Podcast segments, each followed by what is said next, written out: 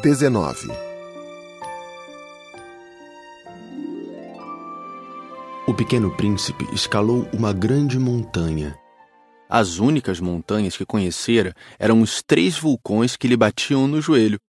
O vulcão extinto servia-lhe de tamborete. De uma montanha tão alta como esta, pensava ele, verei todo o planeta e todos os homens. Mas só viu pedras pontudas como agulhas. Bom dia! Disse ele ao Léo. Bom dia! Bom dia! Bom dia!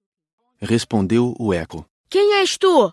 Perguntou o príncipezinho. Quem és tu? Quem és tu? Quem és tu? Respondeu o eco. Sejam meus amigos, eu estou só. Disse ele. Estou só! Estou só! Estou só! Respondeu o eco. Que planeta engraçado, pensou então. É completamente seco, pontudo e salgado. E os homens não têm imaginação. Repetem o que a gente diz. No meu planeta eu tinha uma flor. E era sempre ela que falava primeiro.